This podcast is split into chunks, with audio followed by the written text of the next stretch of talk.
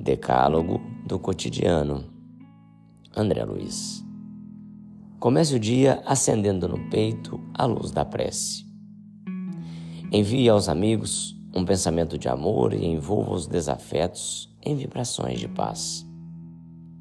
Verifique a tua agenda e trace as tuas metas para hoje, de modo a não perder tempo.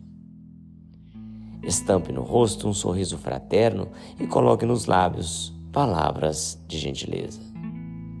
Não te mostres pessimista, mas não esperes atravessar o dia sem problemas. Afasta-te da crítica destrutiva, procurando encorajar os companheiros nas lutas em que se empenham.